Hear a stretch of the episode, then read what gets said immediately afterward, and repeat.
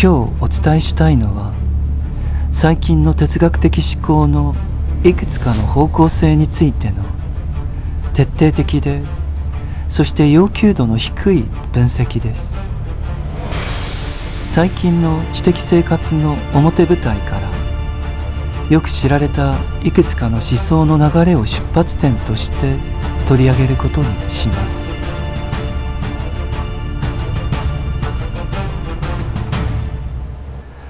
ある種の思想の学派が取る方向は現実の中で自分自身をどのように方向づけるかという感覚を失っています。真実が自分の知識と客観的な何かとの一致を目指す限りにおいて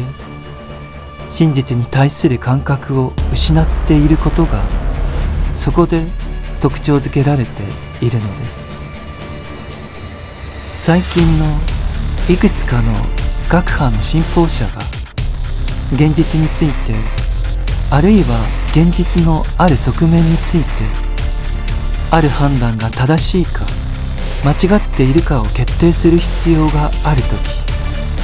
どのような困難に陥るのかを観察してみてください。彼らはその判断に有効な認識的根拠有効な科学的哲学的根拠を見いだすことが困難なのです。ある判断が真の判断であるかどうかを決定するための原理。より科学的な表現を用いればその真の基準の根拠がないのです。そこではある種の古い基準が失われそれに代わるものが出てきていないことは明らかなのです。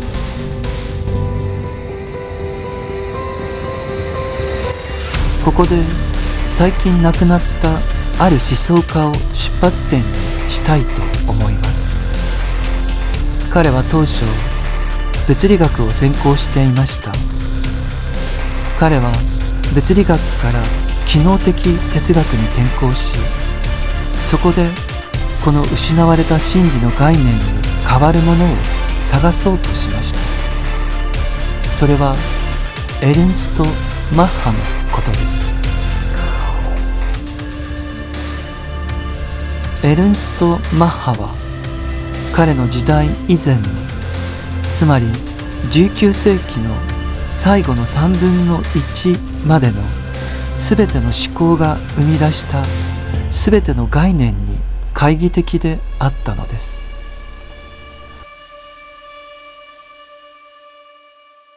彼が批判的にそれらの概念にアプローチしていたとはいえそれらの初期の思考は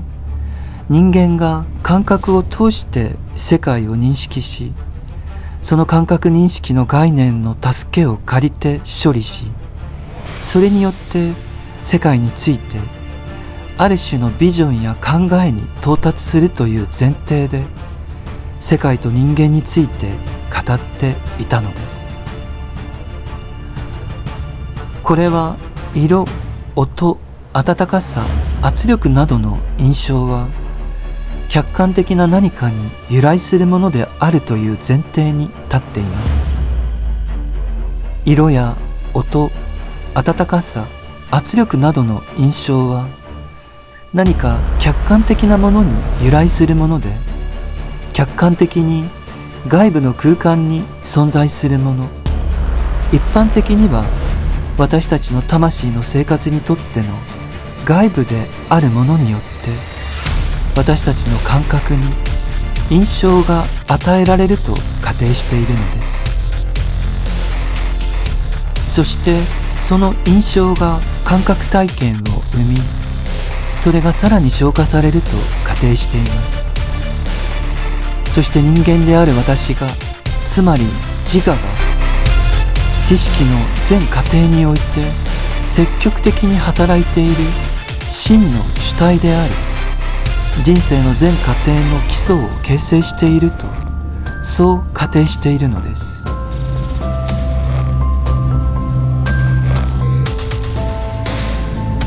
この私という自我は何らかの形で認められそれについて多くの憶測が飛び交ったのです。それは活動的であり感覚体験を最終的に概念や観念へと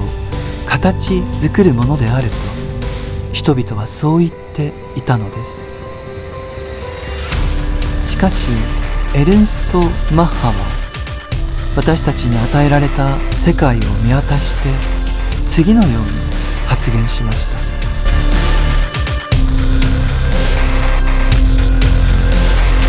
主体性の概念も知識の主体である私という概念も感覚印象の基礎である対象の概念もいずれも正当化されるものではない。では私たちは本当は何を与えられているのか。世界は本当に私たちの前に何を置いているのか。根本的に与えられているのは私たちの感覚だけである色を感じたり音を感じたり匂いを感じたりそういったことである。世界全体を見渡すと全てが何らかの形の感覚であり感覚の向こう側には客観的なものは何も見出すことができない。私たちを取り巻く世界全体が実は感覚に分解されているのである。感覚の多様性こそが存在する全てであるのだ。そして感覚の先には何も存在しないと言えるのであれば私たちの中に何らかの私という自我が活動しているとは言えないのである。次に魂の領域で私たちに与えられるものは何か。ここでもまたそれは感覚だけであると言えるのである。私たちが自分の中にあるものを観察する時そこで与えられるものは感覚の連続だけである。昨日も感覚があり今日も感覚があり明日も感覚があるというように。感覚は糸で結ばれている。昨日も感覚があり今日も感覚があり明日も感覚がある。しかしどこにも感覚以外のものはなく能動的な私というものは存在しないのである。私が存在するように見えるのは感覚の集団が互いに関連しそれによって印象の世界全体から切り離されているからである。私たちはこの印象のグループ私と呼んでいるのだ。つまり自我と呼んでいるのだ。それらは私たちのものであり昨日おとついその半年前に私たちが知覚したものの一部である。私たちは共に属する一群の感覚を発見したので共通の故障として私という表現を使うのである。こうして私も知識の対象も消え去り人間が語ることのできるのは感覚の多様性のみとなるのである。最初は素朴に世界と関わっているが現実を観察してみるとそこにあるのはさまざまにグループ化された色。さまざまにグループ化された音。さまざまにグループ化された温度体験。さまざまにグループ化された圧力体験。そしてさまざまにグループ化された音。音。音。音なのである。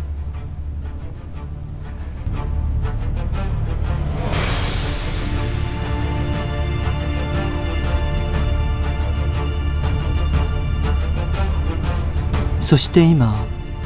科学が登場しました。科学は法則を発見します。つまり単に感覚を説明するのではなくここにこの感覚がある。あそこにあの感覚がある。といった具合に法則自然の法則を発見するのです。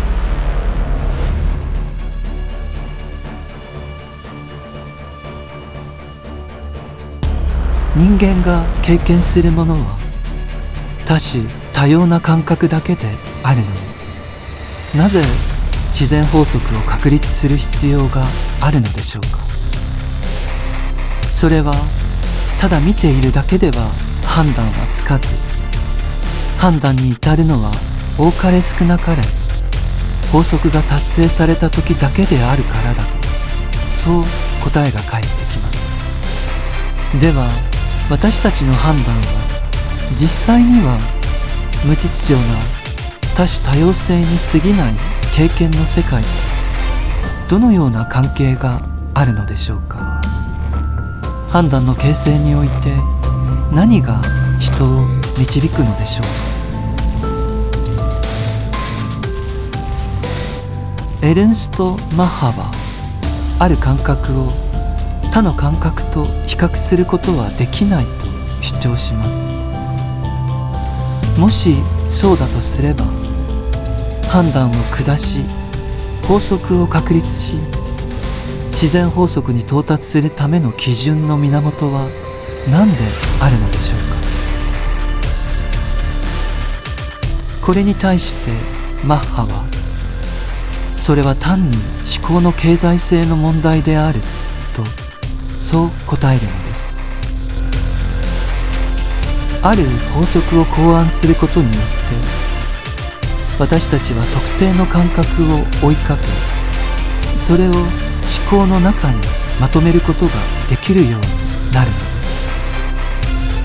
私たちが自然法則と呼ぶものは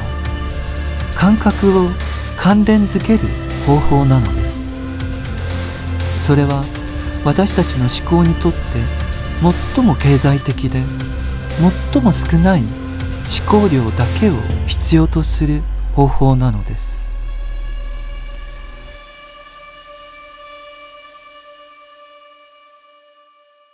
私たちは石が地面に落ちるのを見ます。これはここに一つあそこに一つというようにそれは感覚の集まりであり感覚以外の何者でもないのです。重さの法則つまり重力の法則はこれらの感覚を組み合わせる方法を与えてくれます。しかし重力の法則にはこれ以上の現実はなく感覚こそが真の内容なのです。しかしそもそもなぜ私たちは重力の法則を考え出さなければならないのでしょうか。それは私たちが便利だと思うからです。特別な一群の感覚に言及する簡潔な方法を持つことは経済的なのです。この法則は感覚の世界について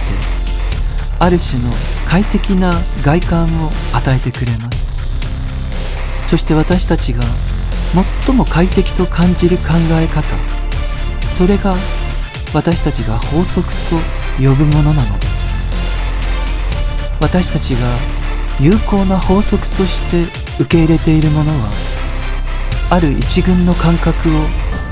最も都合よく外観させてくれる思考なのです。法則は私たちにある種の有用な表現を与えてくれます。ある条件つまりある感覚の集まりが繰り返されるとそれに続く他の条件が再び見いだされることを私たちは法則を通して知っています。それがいわば法則のようなものなのです。重力の法則を使って石が落ちる時に生じる感覚を集めると便利です。もしこれが法則ならあるものは別のもののように地球に落ちるでしょう。そうするとこれが法則なら他のものは他のものと同じように地球に落ちるでしょう。ということがわかるのです。つまり過去から未来のことを考えることができるのです。これが思考の経済性なのです。エルンスト・マッハは科学というものは全てこの法則の上に成り立っているとそう言っています。しかしこの方法では誰も現実に到達できないことが理解していただけることでしょう。なぜならできるだけ快適な方法で感覚のグループを集めることは自分の人生をより快適にすること以上に何の役にも立たないからです。思考の経済性の原則によって導かれる表現は感覚の本当の根拠について何も教えてはくれません。思考は単に世界における快適な方向性を与えるために役に立つだけなのです。この思考の唯一の根本的な理由は私たちがそれを心地よいと感じるからでありそれゆえに私たちはある感覚をそのように結びつけるのです。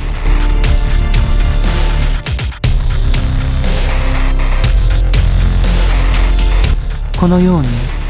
私たちがここで持っている真理の基準は極めて意図的にいかなる客観性の確率も避けようとしていることがお分かりいただけると思います。この真理の唯一の目的は感覚によって自己を方向づける人間の能力を支援することなのです。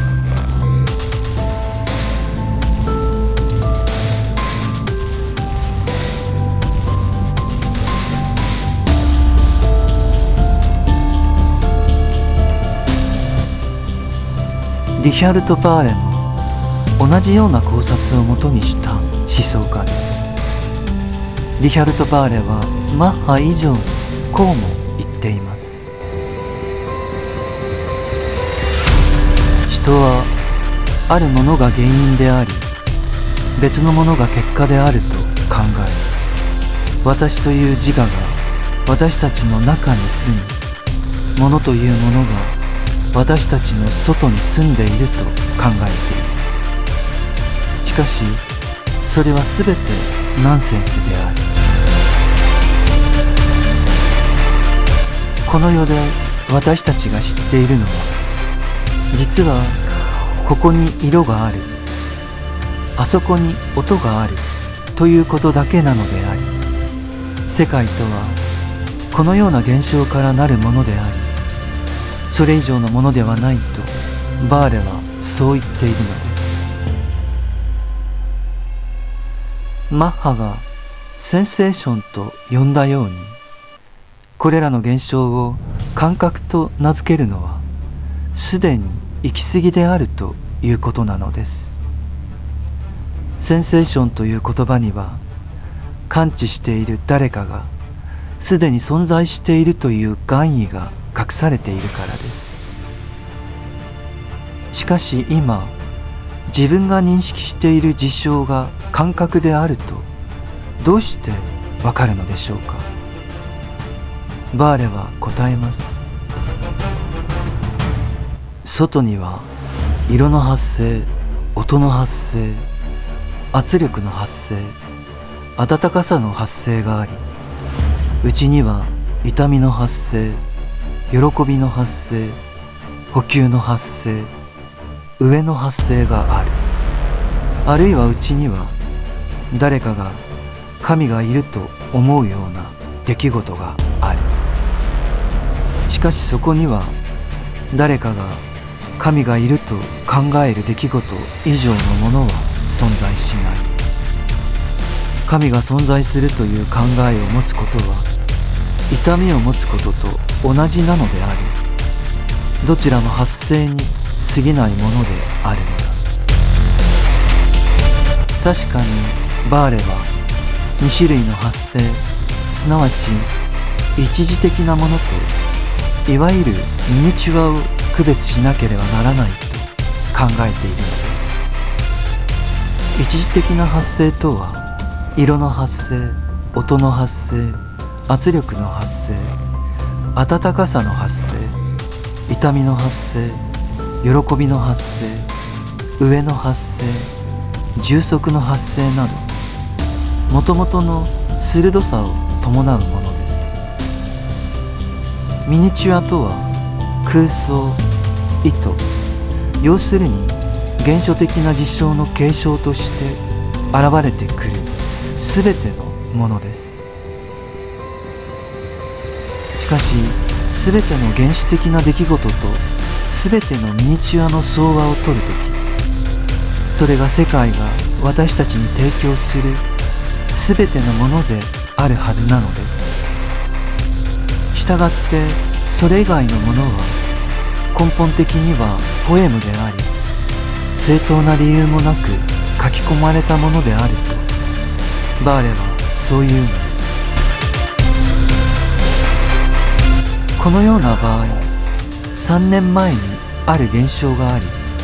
その後別の現象があったということに限定するのではなくこれらの現象が互いに続いているという事実に目を奪われているのでさらにその現象が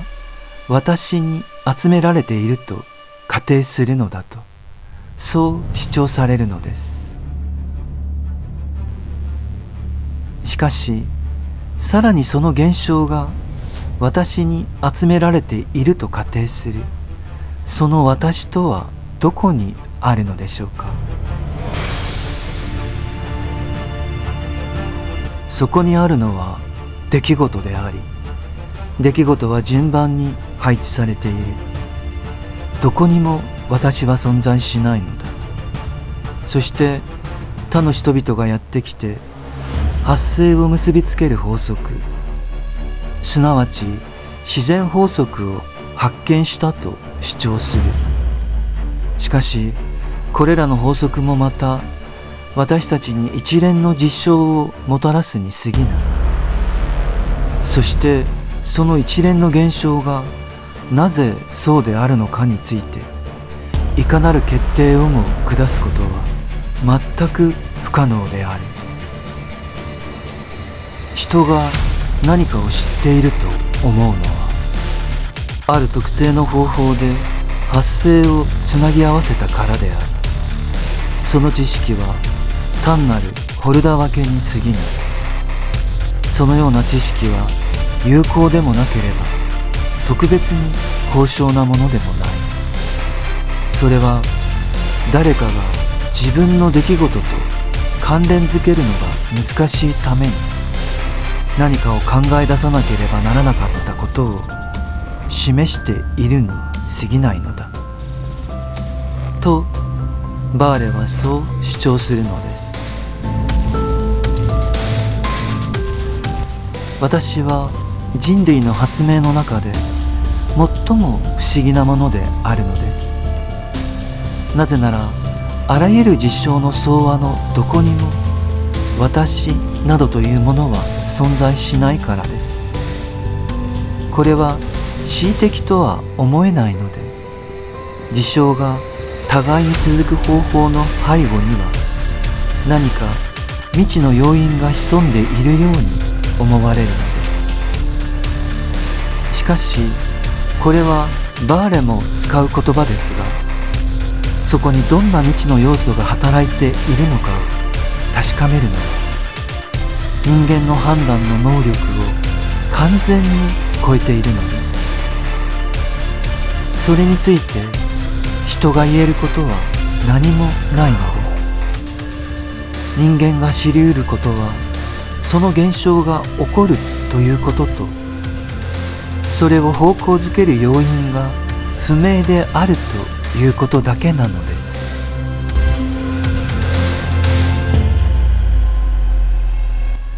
物理学生理学生物学社会学。いずれも暗中模索で責任者を探し求めている。しかしこのもたつきは単にその現象に対処するのに役立つだけである。しかしこのようにもがき苦しむことは単に現象に対処するためのものであって現象が次々と起こる中でどのような未知の要素が作用しているのかを知ることにはつながっていない。だからなぜそのようなことが起こるのかを教えてくれる哲学に到達できると考えるのは人間の愚かさであるのだ。人類は一時この愚かな行為に身を投じていたがもうそろそろ諦めるべきなのである。バーレの哲学はそう言うのです。この哲学は神学物理学そして今日の哲学に受け継がれています。神学生理学美学国策へのその遺産。この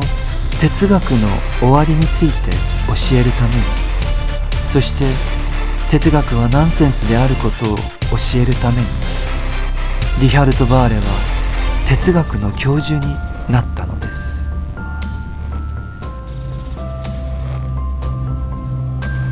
何よりもこのようなアプローチの根底にあるのは真理の基準に関する完全な無力感であることがわかるのです。知識に関して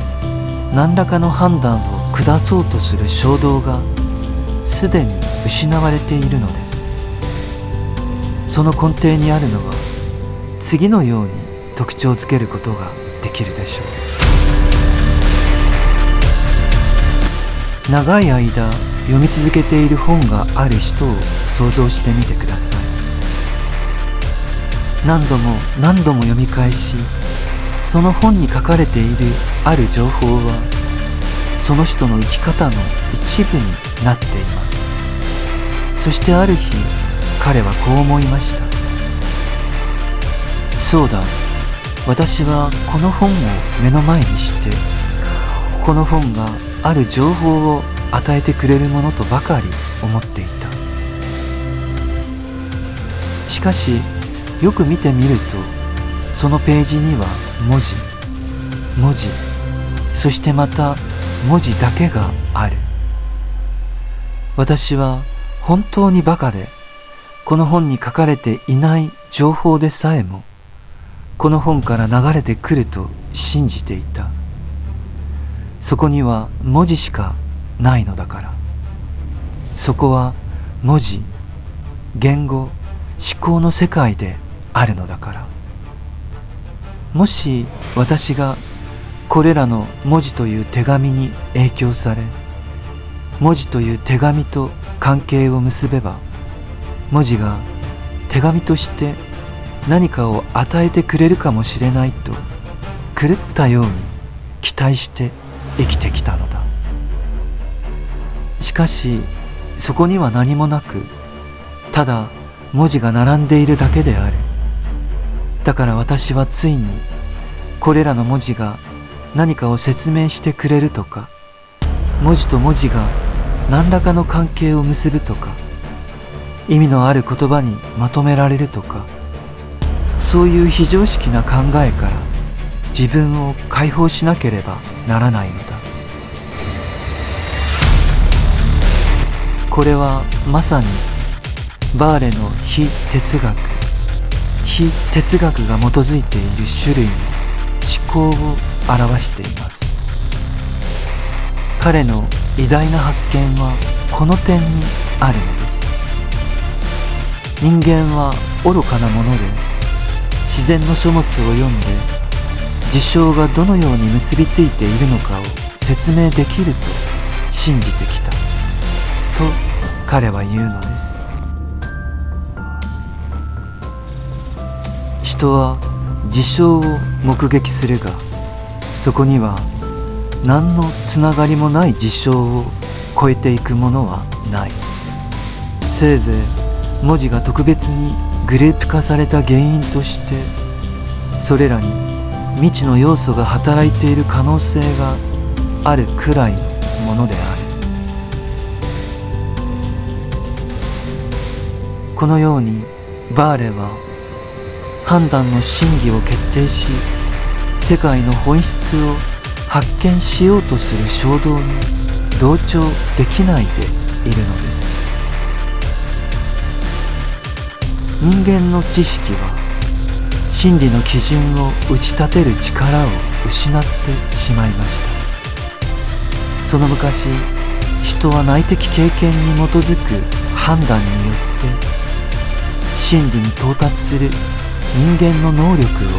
信じていたのです。しかしこの信念は今や人の手の届かないところにあります。